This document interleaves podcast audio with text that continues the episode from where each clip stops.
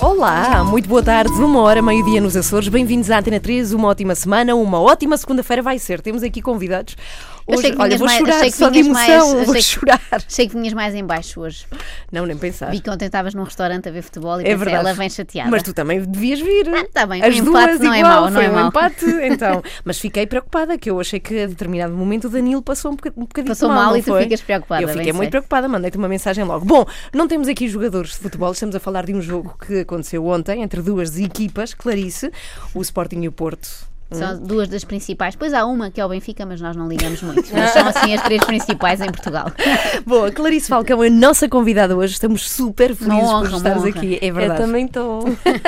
Estamos muito contentes e esperamos também a vinda de José Luís Peixoto, que curiosamente tu não conhecias. Eu acho que vai ser um momento bonito para vocês se conhecerem um ao outro. Pô, maravilha, eu vou conhecer ele antes de ler, vai ser, vai ser doido. É verdade, que é- como é que será? Conheceres primeiro o escritor e ler os livros depois deve dar É uma uma, visão expectativa diferente. diferente, não é? É, não é? Uma perspectiva depois é diferente da ordem, obra. uma ordem esquisita, mas eu acho que vai ser bom. Às vezes, quando é ao contrário, há uma desilusão, não é? Uma pessoa adora um autor e depois vai conhecê-lo e, E não gosta é da pessoa. Sim. né? Já te aconteceu conheceres alguém? Sim. Cara, de aconte... já aconteceu algumas vezes, não posso falar quem, mas já aconteceu de eu, de eu gostar muito do trabalho de uma pessoa e aí conhecer ficar meio, é, aí depois disso, tudo que eu vejo da pessoa meio que eu não gosto tanto É e eu. Tu até agora não quem é? sei se é porque... Tu podes Ah, dizer quem é porque não estamos no Brasil. Estás à ah, é vontade. verdade. Mas somos ouvidos em todo o mundo. Não É verdade, isso, é verdade. 3, é. uma rádio ouvida, mas por acaso também já me aconteceu com artistas de música. Ah, é? Aconteceu-me com, e eu vou dizer porque eu acho que eles não nos ouvem, aconteceu-me com os Chemical Brothers. Foram Fiquei antipáticos. Super Sério? desiludida com eles, é verdade. Ai, que saco. Agora, Foi eu um saco. também vou ficar desiludida, tá vendo? Tá? Por solidariedade. por solidariedade.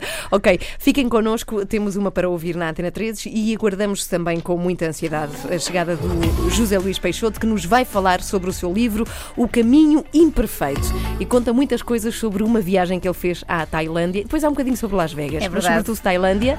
E temos a Clarice, que vai estar em Portugal depois de. Aliás, já cá está, mas o espetáculo é depois de amanhã no Porto. Exatamente. Bem-vindos. As donas da casa. Que o amor seja lição. Amor-missão, Dalva a tocar na Antena 3. E agora todos, Todos juntos a bater palmas. É! Amor-missão, por acaso, é uma temática recorrente nas letras de, de Clarice Falcão. Isto do amor, só que de uma forma muito humorística. As tuas canções são sketches autênticos. Onde é que separas o humor com a música? Ou está tudo junto, não é? Está tudo casado. Ah, eu acho que tá tudo junto. Eu, é, o humor é meio quase um- um- uma forma de falar as coisas pra mim, assim. É, eu nunca é o objetivo, eu nunca faço pra fazer rir, mas eu acho que é uma coisa que vem naturalmente. E, e amor é um assunto meio ridículo mesmo, né? A gente, a gente fica bem idiota quando a gente tá apaixonado e, e acho que tem muito espaço pra analisar isso, assim, de, de como. Em geral, as pessoas falam, falam mais do lado mais dramático do amor, mas é muito engraçado, assim. Uma pessoa apaixonada é bem ridículo mesmo. A maioria das pessoas conhece-te pelo lado humorístico, até muito pela Porta dos Fundos, etc. Mas tu até dizes, vi numa entrevista tua, que achas que foste chamada para a Porta dos Fundos pelas tuas músicas. Eles viram ali o teu potencial. A minha pergunta era: na tua vida, o que é que surgiu mais cedo, a música ou o humor? Ou foi uma coisa assim simultânea? Ah, eu acho que foram. As duas surgiram muito com a coisa de família, assim. Minha família é muito bem humorada e muito. Sempre. Tudo passou muito pela piada, inclusive, especialmente em momentos trágicos, assim, momentos. A minha mãe teve uma história de vida muito trágica, sempre lidou com muito humor. É, e, meu, e minha família também sempre gostou muito de música, sempre botou muita música pra eu ouvir pequena. É, minha mãe era obcecada com Chico Buarque, com os Beatles, e, com, e sempre botou muita música pra, eu, pra, pra me ninar. Então acho que os dois Para vieram quê? desde. Para? Ninar, ninar. Para ninar, para Ah, ninar, dormir, dormir. ok? Pra dormir, sim, sim, sim. exatamente. ok. E então os dois acho que veio muito de pequena, assim, desde que eu, que eu lembro de existir. Tu tens irmãos? Desculpa. diz. Sim, tens irmãos? Tenho uma irmã mais velha e uma irmã mais nova. Ah, são três mulheres. São três, Três mulheres, meninas? Três meninas. Bem, imagina a loucura que aquilo devia ser na tua casa, não? É uma loucura. E minha mãe também tem duas irmãs, então é uma linhagem de mulheres loucas. Isso é incrível, parece a história da Rita Lee. A Rita Lee fala muito disso.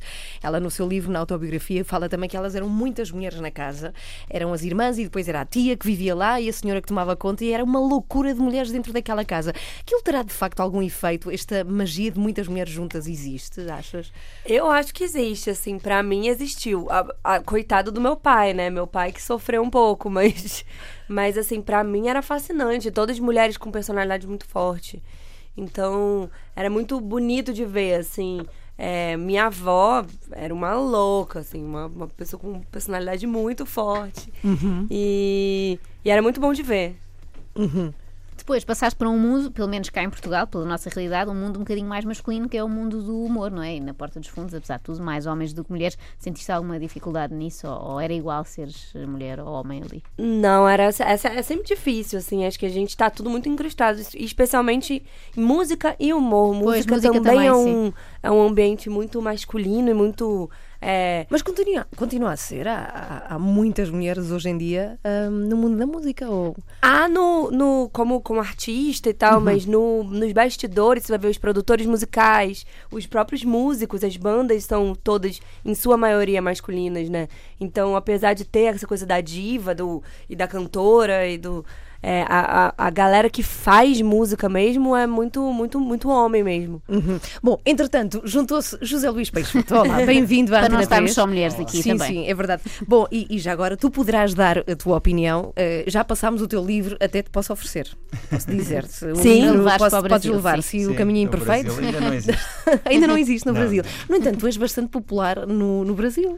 Bem, eu, eu vou, vou bastante ao Brasil uh, e para mim é, é fantástico porque para nós, não é? Que, que falamos português e que uh, temos aqui uh, o, o, hábito de, de conhecer o nosso país e de, de, de explorar o, não é, o, o público que, que, que, temos aqui. Uh, bem, esta frase não me saiu nada bem, mas eu também. Este, este Explorar é um, este, o público. Exato, esta é, uma, esta é uma das coisas que acontecem quando se chega assim à pressa, desta forma. Mas dizia, nós que temos uhum. a oportunidade ou, ou, o hábito de encontrar o nosso público aqui, quando chegamos ao Brasil, eu acho que é, é muito impressionante. Uh, é muito impressionante. Mas como? Uh, é muito impressionante de leitores, a, a, claro, a quantidade é? de gente, exato.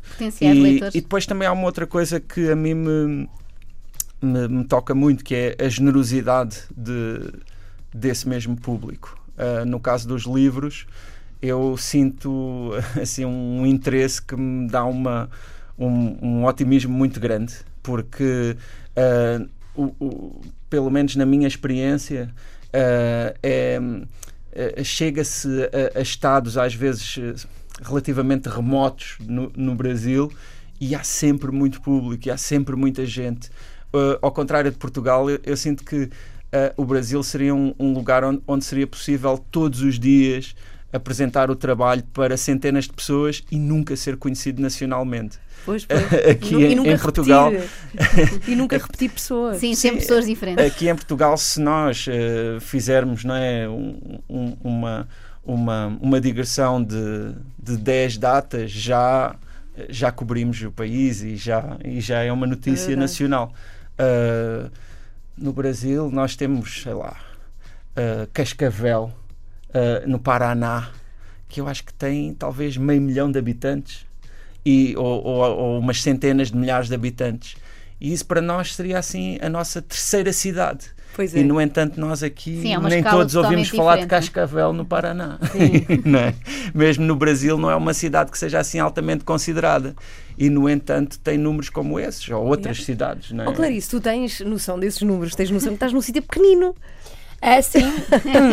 Não, é muito. É pequeno, mas eu também. Eu também fiquei muito surpresa, assim, com a quantidade de gente. Fiz um show agora e as pessoas sabiam e uhum. eu tive a mesma é, é, sensação de, de, de caramba, de, de, surpresa mesmo. De é, Clarice, provavelmente vais perceber que é mesmo pequeno quando vires que a distância entre a nossa principal cidade e a segunda cidade, digamos assim, é muito curta. Agora, quando fores para o Porto, não sei se tu já lá foste alguma vez, nós achamos que é longíssimo, mas são 300 km só, são 3 horas de carro. É, é o mais Ai, meu longe Deus, que é a Barra temos. da Tijuca pra mim. É tipo outro bairro. Exatamente. Bom, Clarice Falcão, José Luís Peixoto também a apresentar o seu novo livro, O Caminho Imperfeito. Estamos aqui até às duas da tarde. Daqui a pouco também temos Portugalex e dentro de pouquíssimos segundos vamos entrar em direto no Facebook. Também. Da pintura à performance. Das artes plásticas ao vídeo. Os novos talentos têm um lugar. Prémio Novos Artistas Fundação EDP 2017.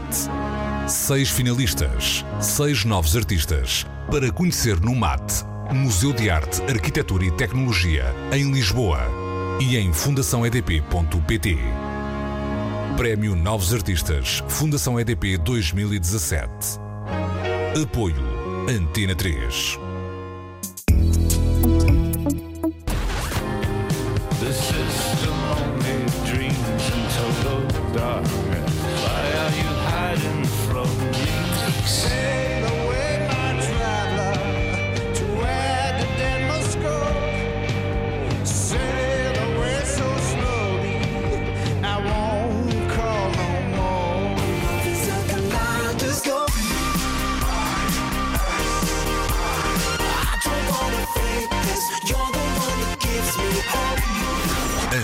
3. Cá estamos convosco, Clarice Falcão e também José Luís Peixoto, connosco na Antena 3. Olha, o que é que te deu para escreveres um livro sobre a Tailândia? Bem, eh, a Tailândia é um país que, ao, eh, ao, ao mesmo tempo, é exótico e, e, ao mesmo tempo, é altamente familiar e conhecido, porque é um país que tem uma indústria do turismo imensa e que, eh, de certa forma, eh, por ter essa indústria, cria uma narrativa para quem o visita. Eh, e essa, essa narrativa foi aquilo que eu tentei não, não diria desconstruir, mas pelo menos com a qual eu tentei dialogar. Porque eh, o, o principal inimigo da literatura e da arte em geral, eu acho que é o clichê, o lugar, o lugar comum, não é? E o- o lugar comum é sempre uma simplificação da verdade e, e, e distorce-a sempre. E, e, e, e, e para mim, a, Tailândia parece-me um país que, em, em muitos casos, sob o ponto de vista cultural e sob o ponto de vista do olhar que as pessoas lhe dirigem, sofre é, desse, desse problema. Eh, As pessoas eh, sobre a Tailândia imediatamente dizem que é o país dos sorrisos e que eh, e pronto, e uma série de outros lugares comuns que, que não são toda a verdade.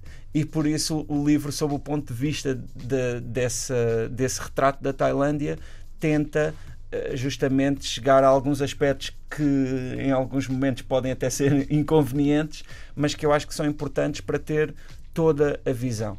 Mas depois o livro também se afasta um pouco disso, porque em qualquer viagem ah, existe a viagem que fazemos no espaço, mas existe também e a viagem que fazemos no lugar em concreto, mas existe também a nossa própria transformação, a nossa própria não é o caminho que fazemos em nós, digamos assim. E por isso o livro também tem um pouco essa essa vertente e, e, e com este, o, o caminho imperfeito que está no título, de alguma forma, é, é, o, é o caminho imperfeito da viagem na Tailândia, é o caminho imperfeito da escrita do próprio livro, que também foi atribulado e também essa escrita é referida, mas em última análise é o grande caminho, digamos assim, que é a vida e a minha vida. É? E qual foi aqui a ordem dos acontecimentos? Tu decidiste que ias fazer um livro e então foste à Tailândia ou por acaso foste à Tailândia e depois isso inspirou-te para fazer o livro? por acaso fui à Tailândia e depois acabei por escrever o livro. Na verdade, um dos elementos que, que também é muito falado no livro é, é esse caráter imprevisível, porque na Tailândia, até na, pronto, na própria cultura e na religião, na espiritualidade da Tailândia, há, há uma questão que é muito asiática, que não existe apenas na Tailândia, mas que é a questão do karma.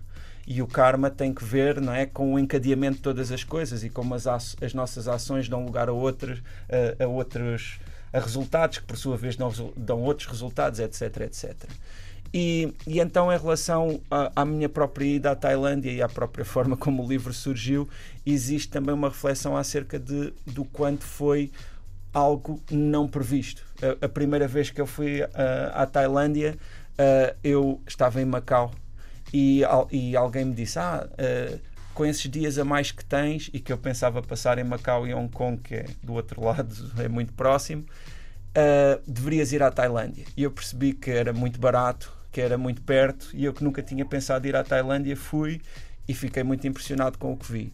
Uh, depois, há um outro lado do livro que começa, que é referido logo nas primeiras páginas e que é um pouco sinistro. Sim, dos, dos pedaços Pedaços. de corpos, é? Exato, Sim. que tem a ver com um crime que aconteceu quando eu estava lá numa das minhas visitas e que tem a ver com uns norte-americanos que alegadamente enviaram, uh, digo isto porque nunca chegaram a ser realmente julgados, uh, enviaram vários pedaços de corpos humanos pelo correio para, para Las Vegas, é? Um- uma cidade que hoje, tristemente, uh, está a ser bastante falada. E, e então eh, também falo depois das minhas relações com Las Vegas, que é uma cidade onde eu também fui de uma forma completamente inusitada, se é, se é que é possível, não é fazer uma viagem tão longa como essa, assim, quase de impulso, mas realmente foi o que aconteceu. E, e, e- e- posso até dizer, acho que sem estragar muita leitura, que o livro termina comigo nos lugares para onde as encomendas estavam a ser enviadas. E pronto, e tudo o que é referido no livro é, é- não é ficção. Portanto, eu estive mesmo nesses lugares e, e as coisas aconteceram assim. Bem, caramba, teremos tempo de, de falar mais do teu livro, claro, e vamos querer saber mais sobre, eh, sobretudo a Tailândia, porque tu dedicas-te Sim. muito à Tailândia, Sim, sim, sobretudo eh, neste livro, e de muitas curiosidades acerca dos tailandeses, que eu não sabia, por acaso, esta coisa Uhum. dos apelidos e do número de letras e de não entrarem em confronto, enfim, Sim. já lá vamos. Estamos a falar do novo livro do José Luís Peixoto, aqui na Antena 3. Clarice, qual foi o país de que tu mais gostaste de conhecer? Em viagem? conhecer? Sim, já que estamos a falar de É, viagens. Eu, eu, eu tinha gostado muito da viagem que eu fiz pra cá, no, Uhum. no- enfim, no ano passado. Sim. E esse ano eu fui pra Berlim Uhum. e eu nunca tinha ido. E eu, eu fiquei meio chocada, assim, meio apaixonada. É, Foi? Fiquei apaixonada por Berlim. É muito, é muito interessante, assim. Fiz um. Eu fiz uns, é, uns walking tours de, de música, é, de, é, da, da, da vida do David Bowie na Alemanha, na época. E é muito doida, assim, uma cidade muito doida, essa coisa da divisão. É, você vê onde. é, Você vê o caminhozinho do muro. É, isso é muito. É muito fascinante, assim. E então, uma- por um lado, uma coisa muito é, um- severa na história, né? E aí a história do nazismo e tudo mais. E, por outro lado, uma cidade tão livre, que é um dos lugares em que eu fui que é mais é, livre mesmo, com, com uma coisa de, de, de tudo, de. de, é, de- da, da vida, de da- a LGBT e de drogas e de, enfim. O Brasil, É. como é que é nessa questão o Brasil? muito retrógrado. Uhum. Então, talvez até para mim, que, que, que vim de um país tão, tão retrógrado mesmo, é, é- é encontrar e que tem uma história e um, uma. É, é supostamente tão livre, né, e miscigenado, e é o país do, da, da alegria e da farra. E você pensa na Alemanha, você pensa o oposto, né, um país frio e um país com uma história tão, tão, tão, tão triste e severa mesmo, e você vê o que, na verdade, é um pouco o oposto, assim. E, enfim, é, foi, foi, foi bem chocante pra mim. Bem, mas isso é engraçado só de pensar, porque tu vais de, de um sítio muito diferente visitar Berlim. Por exemplo, no que toca ao humor, que é aquilo a que te dedicas em grande parte, por exemplo, uma, um- um- uma canção tua com humor poderia resultar na Alemanha. Ou, ou seja, quão universal é o humor? O que funciona no Brasil poderia funcionar lá, por exemplo. Isso é muito interessante. Sim, eu acho que na Alemanha, a coisa mais ocidental, é, eu acho até que tem, existe maior, é, uma, uma, uma tradução maior. Mas eu acho que quando você vai, por exemplo, eu nunca fui, morro de vontade de ir no Japão, mas as pessoas que voltaram do Japão falaram que a questão do humor é quase intraduzível, assim. Sim, eles riem de coisas muito diferentes e mesmo os programas de televisão deles são outro, São outro mundo. Outro mundo. Eu fui quando era jovem muito fã de mangá e anime. E é um tipo de humor, assim, completamente diferente. E aí minhas amigas falavam que tentavam fazer piadas e, e tentavam se enturmar. A gente usa muito o humor quando a gente está desconfortável, né? Justamente por isso, porque dá uma certa. A gente se é, estabelece uma conexão, né? Se a gente ri da mesma coisa. E que era impossível, que elas só se afastavam. Teve uma hora que elas falaram, eu não vou mais fazer piada, porque Cada eu pior. afastando todo mundo à minha volta. E comparando o público brasileiro agora com o português, que já tiveste esta amostra no, no espetáculo de Lisboa, sentiste que houve alguma dificuldade das pessoas entenderem ou foi, foi igual a estares no Brasil? Houve alguma diferença? Não, foi igual. Eu acho que a gente, te- a gente tem uma coisa muito parecida, né? É, o Brasil e, e Portugal, é, de, de, de, de clima e de. Agora é um público obviamente diferente. O Brasil é um público um pouco mais é, histérico, assim, animado. E, mas Portugal tem uma coisa de atenção muito. Pelo menos eu tô falando isso por um show que eu fiz, né? Mas eu vi um público muito atento, muito é, envolvido, presente, muito, um público muito presente. No Brasil, o público é um pouco mais também. Tá aqui gritando, daqui a pouco tá ali pegando uma bebida, daqui a pouco tá ali pegando a mulher do lado, e é isso aí mesmo. E depois por aí fora. As donas da casa. Queria te dizer que esse amor todo por você, ele é irônico. É só irônico. É só irônico. É só para ver se ela me Ah, leva ao espetáculo daqui. Acho que não tens hipótese. Já, ela Até é porque já estão aqui a descobrir que Sim. conhecem familiares um do outro, etc. sério? Afinal, não é só os Portugal que é uma aldeia. Nós tantas conhecemos também. primos sim uns dos outros. Sim, mas conhe- conheço à distância, como leitor, que é uma boa forma de, Bem, de isso, conhecer. Isso é incrível. Tu és filha de artistas também, não é? De roteiristas, como, como É. vocês chamam no Brasil. Minha mãe é, ela é autora de livros, mas é isso, é doido porque a gente fala, ah, no Brasil é muito grande e tal, mas no Brasil não tem como, como, quer dizer, a não ser que você seja um grande estouro, assim, não tem como você viver de, é, só de livro, assim. Então minha mãe também é roteirista, é, trabalha na Globo, era roteirista da Grande Família, mas o que ela gosta mesmo, o que ela, que ela sempre amou fazer foi, foi escrever livro. E é verdade que chegaste a entrar numa novela da Globo. Cheguei. Como é que foi essa experiência? Foi difícil. foi quando eu, era muito nova, assim, foi, eu tinha 18 anos, é, 17 para 18, e... Com essa idade devias ter entrado na Malhação. Pois é, devia ter entrado, mas teria sido muito melhor, porque, porque era um personagem muito pesado, assim. O, é, eu ficava grávida, ninguém sabia de quem era. Depois descobria-se que meu pai tinha me estuprado. E era filha do meu pai. É uma coisa, uma coisa meio Chinatown, assim, muito. Isso é que depois foste para o humor, tipo, chega disto. Tipo, pelo amor, chega de chorar. E aí, ah, era uma coisa muito difícil, assim. A novela era ótima e todo mundo tava muito bem, mas eu acho que eu não tava pronta pra um personagem tão, tão pesado, assim. Então foi uma época difícil. Acredito, acredito. José Luís, tinhas uh, o teu livro sobre a Coreia do Norte, agora este sobre a Tailândia. Há algum perigo de tornares uma espécie de Gonçalo Cadilho, só literatura de viagem? É, Eu, eu confesso que é uma tentação, porque hum, este, por um lado, escrever livros assim depois de fazer viagens é um implicitamente é um elogio da experiência, não é? É, é, é, é reconhecer o valor da experiência e, e, e, e, portanto, nessa circunstância, para, para ter matéria, é preciso primeiro vivê-la, não é? E, e isso é, é muito bom. Sabes que eh, no ano passado eu quase me desgracei porque tinha aqui um projeto eh, que eh, passava aqui na RTP, que ainda passa neste momento, mas com outras pessoas, e que, era, que nasceu, que ainda existe, como disse, da, da revista Volta ao Mundo.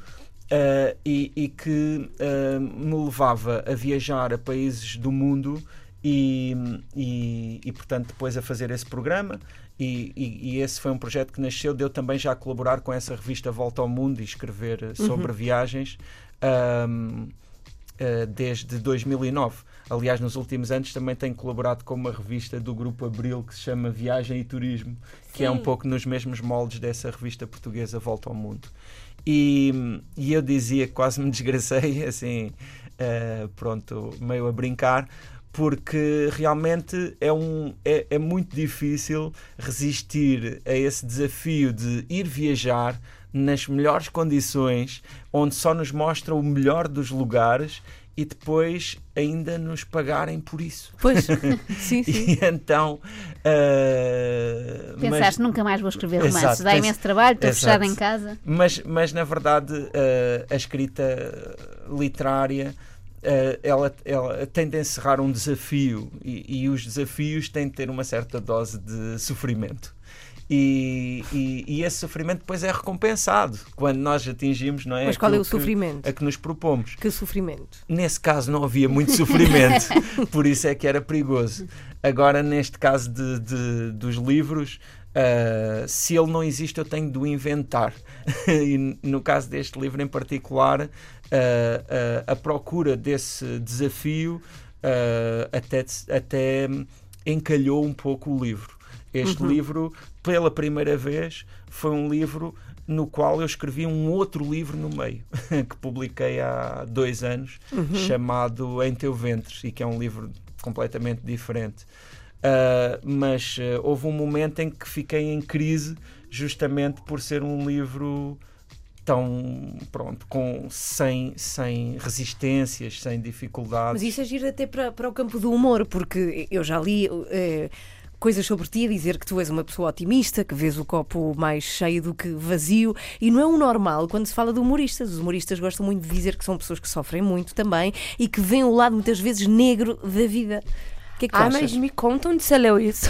Ah, tu, és, tu não, não és Não, da- eu por acaso li uma Ah, entrevista tua em que dizes que és um bocadinho neurótica. Portanto, há aqui Sim, os dois lados. mas é não é? verdade, sim, mas havia, não eras tu que dizias, era alguém que escrevia sobre ti e dizia, Ah, Clarice sim. Falcão é uma Ah, pessoa disfarça Ah, bem, disfarça bem. Ah, Ai, que bom, disfarças. disfarça Não, mas, muito mas há bem. assim um, um elo em comum. O humorista também eh, tem, tem que ter assim os seus, os seus issues por resolver dentro da cabeça. Eu acho, eu acho que, que é difícil um humorista que seja verdadeiramente. Se bem que eu conheci alguns. O Porchat, por exemplo, é uma pessoa muito positiva, assim. Uma pessoa que tem uma energia, um- uma coisa muito pra cima, assim. É, eu não sei, eu, eu, eu, eu- a maioria dos humoristas que eu conheço são, são pessoas mais difíceis, assim. Eu sei que eu sei dessa história que lá no, nos Estados Unidos, em Los Angeles, sei lá, é, tem a galera que faz os Simpsons, né? E que dizem que toda vez que eles chegam na festa, todo mundo fala assim, ai meu Deus, chegaram. chegaram. Os Simpsons, não, não, pelo. Aí eu vou embora. Eu vou embora. Parece que Vem são, eles são super malquistas.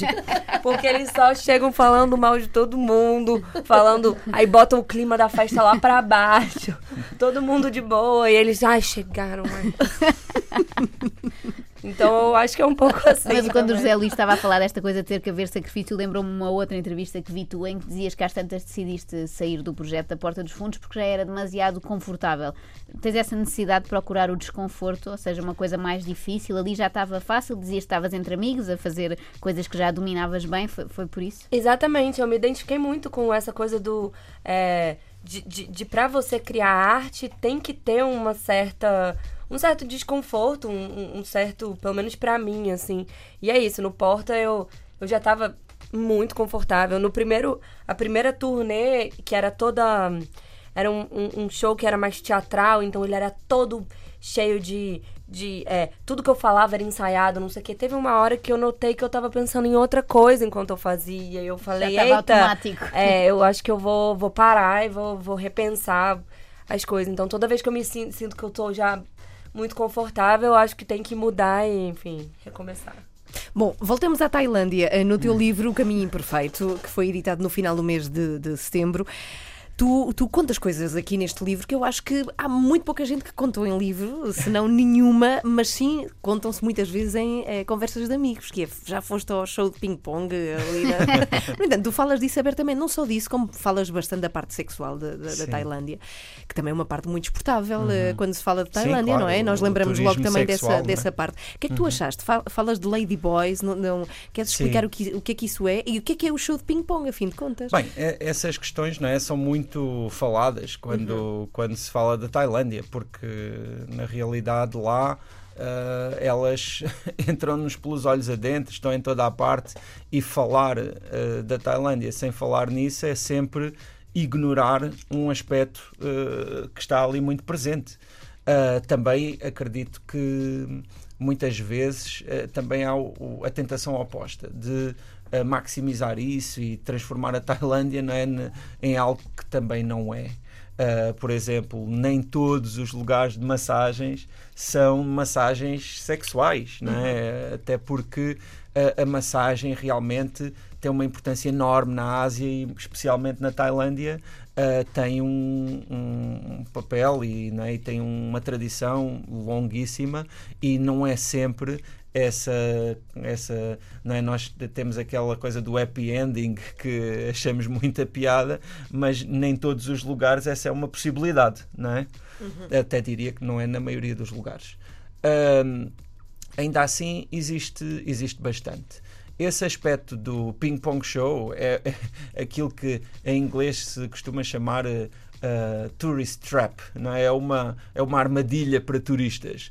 Eh, que é, é vendido como muito exótico, mas na verdade, até como vem descrito no livro, Tu falas É que um- foste recomendada a não ir, sim. não é? E sim, depois sim, acabas sim. por, por Sim, sim. ceder a Eh, essa fui. curiosidade tua. Não. ou- Sim, sim. Mas, mas eh, uma grande parte de, daquilo que é, que é, vá lá, prometido é fraudulento. Mas o que é que é prometido, afinal?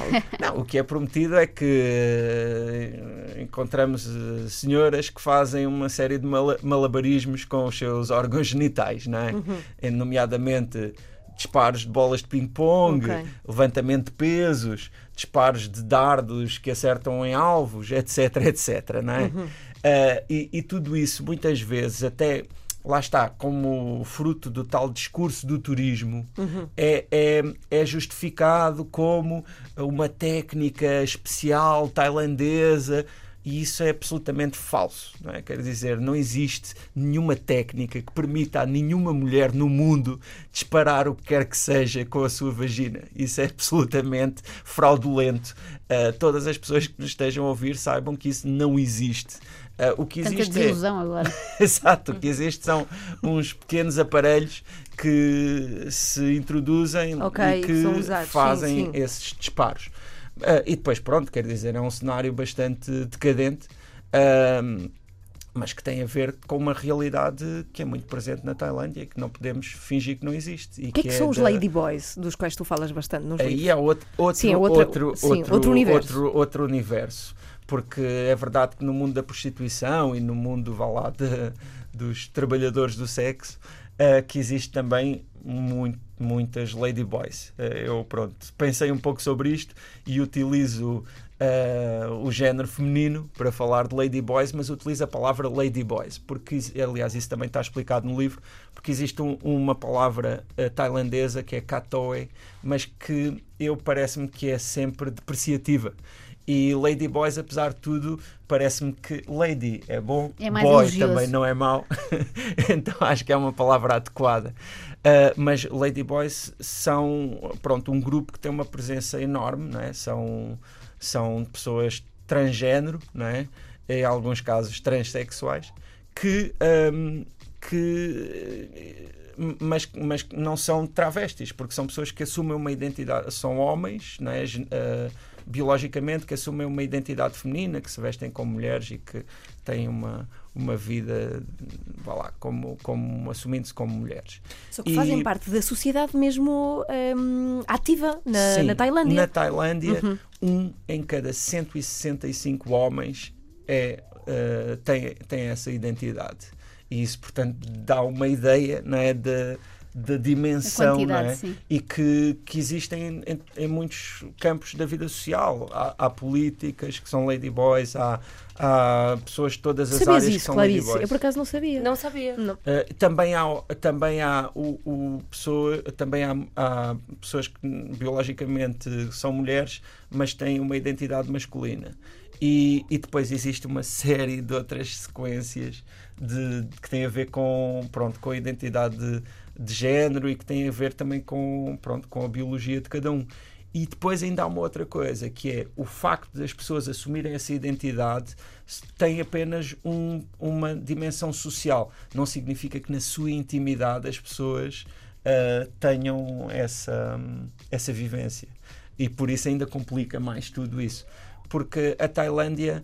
Mas espera aí, ou seja, quer dizer que depois no foro íntimo pode, pode não ser? Ou seja, é só- parece que é só uma, uma, um teatro que se faz eh, em sociedade? Tem, sim, tem a ver com a identidade social de- Ok. de- dessas pessoas. Eh, eh, e, e quer dizer, nem sempre corresponde. Eh, Eu não posso não é, garantir que uma pessoa apenas porque não é, se assume a pronto, como uma mulher uma- não é socialmente que depois tem uma vivência de, não é, de mulher heterossexual, etc.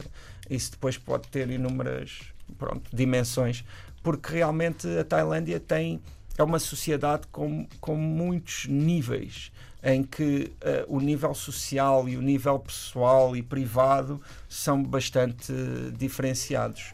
Eh, e até mesmo dentro do nível social também não existe uma vivência exatamente como a nossa, seja em Portugal ou no Brasil. Uh, até refiro, por exemplo, a forma como uh, nas relações familiares nem sempre é muito evidente uh, o que é que cada um está a viver e a sentir, porque a esfera individual de cada um é muito preservada e as pessoas não são, vá lá, não, não exprimem tanto os seus sentimentos como nós. Como nós fazemos aqui. Exato. Olha, tu, Clarice, tu és uma, uma figura muito representativa do, também da, da, da defesa dos direitos de, das mulheres eh, e também até na área do LGBT. Como, e já estávamos a falar há pouco de, de que no Brasil há, é muito o conservadorismo. Como, como é que tu consegues, ou seja, o que, é- que é que tu fazes como pa- papel ativo de personalidade conhecida no Brasil? O que é que tu achas que te compete fazer e de que forma é que tu o fazes? Já que estamos aqui a falar sobre estas questões. Eu acho que basicamente eu tento passar uma mensagem é, positiva. É meio bobo falar isso, mas, mas a- até porque eu sou uma parcela muito é, privilegiada, na verdade. Então, eu sou é, branca, é, cisgênera, é, de classe média alta.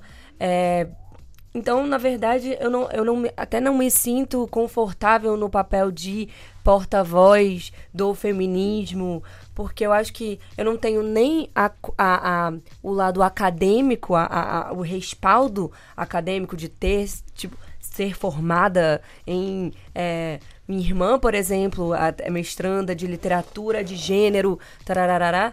Eu não tenho isso. Eu nem informada sou, quer dizer. é, e, e nem tenho a- o respaldo da vivência do, do pior tipo de machismo. Existe, assim, apesar de eu ter sofrido machismo, claro, como, como acho que a maioria das mulheres, ou se não todas as mulheres do mundo so- sofreram, mas o machismo que eu sofri comparado com o machismo de uma mulher periférica negra, é, uma mulher travesti, é, enfim, é, é- é tão infinitamente menor que eu tento não, não roubar esse, esse espaço de, de fala mesmo. Mas, claro que no meu trabalho eu, eu falo sobre as minhas experiências e faz parte da minha experiência o ser mulher, né? Então acho que ele é, ele, ele, ele é de alguma forma. É, existe um fator ali feminista, político é, no, no, no meu trabalho. E, e, enfim, toda vez que me perguntam e tudo, eu quero sempre passar mensagens positivas. Nem sempre a gente consegue, às vezes a gente escorrega, mas é, mas é isso. Eu acho que é, é se esforçar ao máximo de passar mensagens é, que, que não puxem pra trás, né? Junto com o resto todo, a política tá puxando pra trás, o, enfim, tudo tá. Vi-te tá... dizer uma coisa curiosa sobre a situação política no Brasil foi que Temer unificou o Brasil num ponto que é todos o detestam. É um bocadinho isso que se sente lá. Exatamente. É, são 3% agora de aprovação. Eu acho que eu nunca Quem vi o Brasil pessoas? tão unido na minha vida. Sim, que loucura. Um, Brasil- um país daquele tamanho, né? Finalmente se uniu é, em prol Uma de uma coisa- causa. E isso é muito bonito de ver. É, é- o Temer é muito obrigada, assim. Uma coisa que se fala muito hoje aqui em Portugal, ontem houve eleições autárquicas que são para as câmaras municipais, etc, e freguesias, e há aqui um- uma localidade que é Oeiras, aqui ao pé de Lisboa, em que foi eleito um, um político que tinha estado preso antes por corrupção, mas as pessoas de Oeiras adoram-no e elegeram-no outra vez. Achas que isto facilmente aconteceria no, no Brasil também? Acho que já aconteceu. Perdoar, assim, o corrupto, Sim, sim. com certeza. Somos o países Sarney, irmãos, não é? ele é- Somos países nesse ponto, acho que sim, assim, é o... o Brasil, ele esquece muito fácil e ele... O Collor já tá ali andando é, normal, é, se, se, se candidatando a coisas, presente, ativo na política. E isso é muito doido, assim, se você pensar. Então, é, totalmente. Eu nem não tem nem o que dizer. Bem, estamos a nove para as duas, só eh, temos aqui uns recados para vos dar, já cá voltamos. Temos o José Luís Peixoto na Antena 3 a apresentar o seu novo livro, O Caminho Imperfeito, e Clarice Falcão, que vai estar na Casa da Música depois de amanhã, com o apoio da Antena 3. As donas da casa. Há uma ouvinte que está a perguntar onde é que podem encontrar este disco e comprá-lo cá em Portugal. Eu acho que deve ser fácil encontrar o teu disco cá em Portugal, não é? Eu acho que, não é? Será? Será? Eu não sei, é porque a gente é independente. Eu, eu- Mas há o Ah. iTunes, tu não tens as tuas coisas no, no- não se pode comprar digitalmente? Pode comprar, podia comprar digitalmente, mas eu acho que não pode mais. Ah. Essas coisas de CD difícil, né? Pois é. E no. Spotify? Ah? E no Spotify, ah. Não, no Spotify existe o disco da, Pronto, da então. Não são um como os dois, Se calhar, existem os dois se calhar a. Margarida Freitas está a perguntar que era mesmo o disco físico, não é? Porque Deve querer o disco físico. Pois muito. é, adoraria. é, alguém. Estavam me falando agora que alguém tava pensando em lançar aqui, eu Ah, ia ok. amar. Então vamos. É ficar atentos também às redes sociais da, da Clarice, Sim. que depois, depois avisas, com certeza. Clarice, queria te fazer uma pergunta. Eu vi que na sexta-feira publicaste precisamente nas tuas redes sociais eh, a dizer que o teu ritual pré-show já tinha começado. Já estavas com febre, já estavas arrependida, já não sabias as letras de cor. Já te está a acontecer isso para o, para o show do Porto? Já, não? já tô sem voz, não sei se vocês repararam. já estou sem voz, já, já estou arrependida de ter nascido. Mas isso acontece sempre. Já tô querendo inventar uma crise renal. já tô, inclusive já tô sentindo, eu queria avisar que já tô sentindo um há- negocinho há no bons- rim, a qualquer momento Há pode bons, há bons hospitais no Porto. Há lá um que é o São João. Se tiveres algum problema, vais para esse. Não, mas tu é- és- Maravilha, que És legal. o tipo de pessoa que, que eu conheço alguns, e por acaso humoristas, que é, dizem que sim, querem muito fazer as coisas no dia em que são convidados, e à medida que se vai aproximando a data, começam a pensar em quem me dera Morrer. que aquele sítio. Não, não é morrer, eles não morrem. Quem me dera que houvesse um incêndio É. no local do espetáculo. Não, mas é terrível isso. Eu faço muito isso. A Clarice do passado me, me ferra muito. E eu ferro muito a Clarice do futuro, entendeu? Dizer assim, vamos, claro, assim, isso é problema da Clarice do futuro, tá tudo bem. E sempre o futuro chega e tem uma hora que a Clarice do futuro é você, sou eu, né? Claro. E aí é pe- terrível, terrível. Com muita raiva de mim mesma. Por quê? Por Mas porquê que você sofres tanto? O que, que é que vais fazer depois de, de amanhã que te vai so- fazer sofrer tanto? Então, é isso. Na verdade, era uma estreia, né? Eu Sim. nunca fiz esse show. É um show que, que normalmente a gente faz com quatro músicos. Então, eu já sei, já tô bem defendida. Aquela coisa do conforto mesmo. Começou a ficar muito confortável. E aí, pra vir pra cá, né? O euro... Esse euro de vocês é difícil de lidar pra gente que ganha em real. É, e aí não dava pra trazer a banda toda. E aí trouxemos, sou eu e um músico. E aí eu, a gente inventou no ensaio, deu tocar um surdo. Eu, não, eu esqueci. O, o surdo é um, um tambor, assim, meio de escola de samba. Um surdo e uma caixa. E, e eu não toco. Isso mesmo, assim. Então é uma, um show muito estranho, que eu canto e toco um negócio que eu não sei tocar. Então eu resolvi inventar um negócio que não faz o menor sentido de estar acontecendo, só pra eu sofrer. E, é isso que eu faço. E este medo de, de esquecer as letras, isto é, uma- é um medo real? Já aconteceu esqueceres ou é só. To- não, todo show eu esqueço Ah. pelo menos algum pedaço de alguma letra. As pessoas É, ajudam também, já As sabem pessoas algumas. gostam, estranhamente, as pessoas adoram um erro. Gracia, ah, é É. humorista, é de propósito. É, É, sempre a tua safa, E aí é? aplaude. Assim, eu errei, por que que vocês estão aplaudindo? Se fosse um espetáculo muito sério, era pior se fosse na ópera. É verdade. Não, Olha, o que é, que é isto da monomania? Então, monomania é uma, uma, uma doença Uhum. que é basicamente é um jeito chique de você falar obsessão, né? É, Ah. é quando uma pessoa é, é- é- é- é- tem a mania de um assunto só. E eu acho que pa- paixão, né, amor, é uma espécie de monomania. Você fica esperando que a pessoa puxe o assunto da pessoa que você tá. Você tá, enfim. E o, e o CD, ele é muito obsessivo. Esse, esse disco, ele é muito é, obsessivo mesmo. As, as músicas são todas parecidas. As, as, os- os- o eu lírico é o mesmo. É quase como se fosse um grande roteiro, assim, é, com o mesmo personagem de, de, de é, protagonizando. Então eu achei que era um nome que, que podia ser. Enfim, que combinava. Que giro, por acaso não, não- nunca chegaria lá. E porque não li, eu parecia-me que era monomania, era assim uma maneira de dizer a mania da monogamia. Opa, acho que é Ah, não! espécie de ser assim um trocadilho. Eh, não, não, é uma doença sim, real. sim, sim, sim, é monomania, ok. Tu também tens, às vezes. Sim, também monomania. tenho algumas obsessões com Joana Marques. Tenho uma obsessão contigo, Joana. Bom, mas tu abordas muito uh, o amor nestas tuas músicas, que são coisas muito universais. Sim. Ou seja, são, são perceptíveis em, em grande parte do mundo. Eventualmente não em todas as partes do mundo, mas em grande parte. Há muitos clichês no amor. Mas Qual é o maior clichês. clichê do amor? Ai, é. É que é bom. Dizem que E é não bom, é, né? é. Péssimo. É péssimo. É terrível. Não, é muito. Eu, eu gosto muito de. Eu acho clichê uma, uma, um assunto muito, muito interessante e, e acho que clichês são muito bons para justamente quebrá-los. É muito. Porque o humor nada mais é do que a re- reverter a expectativa, né? E o que é mais expectativo do que o clichê, né? Então, é você começar com um clichê e você te puxar o tapete do ouvinte ou do leitor é, é muito interessante, assim. Acho que o que, que humor e piada vem muito disso. Tanto que tem aquela regra dos três, né? Você fala uma coisa, repete a coisa, e aí na terceira você, tipo. Tira um é, bocadinho o tapete da pessoa. né? Tira o tapete. E Dizem que o.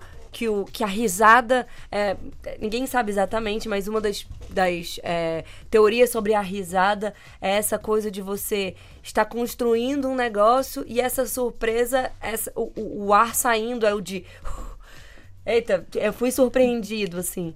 E, e eu acho que, que, que é muito bom fazer isso na arte, assim, de pegar esses clichês, essas coisas que já estão imbuídas e introjectadas no. Enfim. E, e- e- e, sei lá, e quebrar ou desconstruir. desconstruir. Exatamente. E Sim. estás sempre a preparar o que aí vem, ou seja, neste momento estás a fazer os espetáculos, etc. E já estás a escrever e a compor novas músicas ou fazes umas paragens? Eu faço. É, eu, depende. É muito quando vem, assim. É, tem muita gente, eu invejo muito, que diz que é, arte é você está, você não pode estar esperando a música inspiradora, você tem que ter um trabalho que você tem que de 5 às não sei quando. E eu invejo muito essas pessoas, eu queria muito ser assim. Mas quando não. Pra mim, eu sento, eu fico com cara de imbecil, aí eu começo a entrar nos buracos, nos vórtex do, do YouTube e, do, e da internet. Há muitos vídeos assim. no YouTube. Já ver. sei, eu vou ver vídeos agora de velhinhos que estão juntos há muito tempo. Vamos ver. Aí eu fico, daqui a pouco eu tô em vídeos de sapos. Assim, ai, sapos copulando. E aí você. Como eu cheguei aqui? Eu não tem fim, Há não tem seis horas, eu estou há seis horas vendo coisas que não vão me adiantar de nada. E é isso. E no teu caso, Liz, tens assim uma. És daqueles que têm um horário de trabalho, levantas tu às nove para produzes muito. escrever, é que tu faz, tens quase um livro por ano, quase. Sim, e É- além és de assim, crónicas e muito, muito trabalho. Mas, mas também tenho esse problema, não é? Quer dizer, eh, realmente a internet é enorme e, e às É melhor vezes. cortarmos eh, a net, não é? É o maior problema. Pois, para mas, quem quer mas trabalhar. hoje em dia também para escrever a net também pode ser muito útil, não é? Então tem de se estar ali naquela dualidade de ter Equilíbrio, a tentação é? toda ali ao lado, mas ao mesmo tempo Cortar. às vezes ultrapassar eh, não é, essa tentação. E neste momento já estás a preparar um outro livro? Neste momento estou a pensar nisso, eh, porque Mas tu di- divorciaste muito rápido. Como, como é que tu fazes isso? Tu acabaste de lançar este e já estás a pensar noutro. Ou seja, como, como é que um Uhum. Escritor se divorcia da sua obra tão rápido? Como é que tu fazes isso? Bem, eu. Se calhar na ai- primeira foi mais difícil, agora ainda já. estou um pouco ligado. Não, eu sinto que a primeira, a primeira vez que se escreve um livro ah, há, um- há alguns elementos que são realmente irrepetíveis. Um deles é aquela. ahm, aquele provar a si próprio de que é capaz de escrever um livro, não é? Principalmente, não é? Se for assim um texto ah, que tenha assim uma unidade uh, sólida, assim um, romance, uma coisa é um pronto é um desafio, não é? Quando já se leram outros romances, eh, colocar-se ao lado disso, pronto é um, é um desafio. Uh, mas ao mesmo tempo, nesse primeiro livro dispõe-se de todos os temas e acaba por se escolher aqueles com os quais se está mais confortável e eventualmente aqueles que já se trabalhou internamente, ou seja, já, já se refletiu sobre eles, já se tem uma ideia mais ou menos estruturada e pronto, não é, não é isso que facilita, mas em certos aspectos não é, ajuda um pouco. Por outro lado, o segundo já tem de ser outra coisa, ah, para ser real, para a pessoa não se sentir uma fraude, não é? para a pessoa sentir que está a dar alguma coisa que é fruto de um esforço. E, e isso acontece depois de uma forma mais intensa ao terceiro, ao quarto, ao quinto, e, e por isso tem de se estar sempre a, a tentar fazer aquilo que não se sabe fazer. E, hum, e, e por isso há sempre ali uma resistência que depois, de vez em quando, tem de ser aliviada assim com uns, vidro, uns vídeos de YouTube porque não se consegue é, estar sempre naquela tensão ali. Bom, já temos o livro, chama-se O Caminho Imperfeito, de José Luís Peixoto. Tu agora arrancas até o final do ano, é só Sim, viagens, não é? sim, Vais sim. estar a Agora apresentar o teu vou, livro, é isso? Uhum. Ainda vou fazer cinco apresentações desse livro em Portugal. Ok, está E tudo no é que Facebook para quem quiser viajar. estar lá, Exato, sim, e quiser um autógrafo no livro, podem ver no Facebook do Peixoto também, muito atualizado sempre, e depois é que te vais pôr a andar daqui para Exato. fora. Sim, Vou. ok. Muito obrigada pela tua vinda aqui. Clarice, depois da manhã, é, na Casa da Música, Quarta-feira na Casa da Na Música. Até lá o que é que vais fazer? Até quarta-feira. Tens segunda e terça. Tenho segunda e terça. Eu vou amanhã cedinho pro Porto, Ah, vou conhecer. bem. Vai Ah. ser muito bom. Eu E vais ter, muito o que, Porto. vais ter que comer muito, há muita coisa boa para comer no Porto. Ai, nem falo, já, tô- já comi cada Qual coisa. é o teu prato aqui. favorito de sempre, do mundo? Qual é o teu prato favorito? É berinjela parmegiana. Olha, dá para ti. Dá para que és vegetariana. Não, porque esta deve ter carne lá dentro. É, não, não, berinjela parmegiana, Ah, tipo, com- só com queijo, tipo, lasanha de muito berinjela. bom. Ok, sim, sim, sim. Está bem. Não, mas tens coisas boas, francesinhas, não é? Isso. Chega lá e pergunta por francesinha. É o prato típico do Porto. Ai, eu quero. Mas não comas logo antes do espetáculo, aquilo é um bocado pesado. a Tá seguir bom. só queres dormir.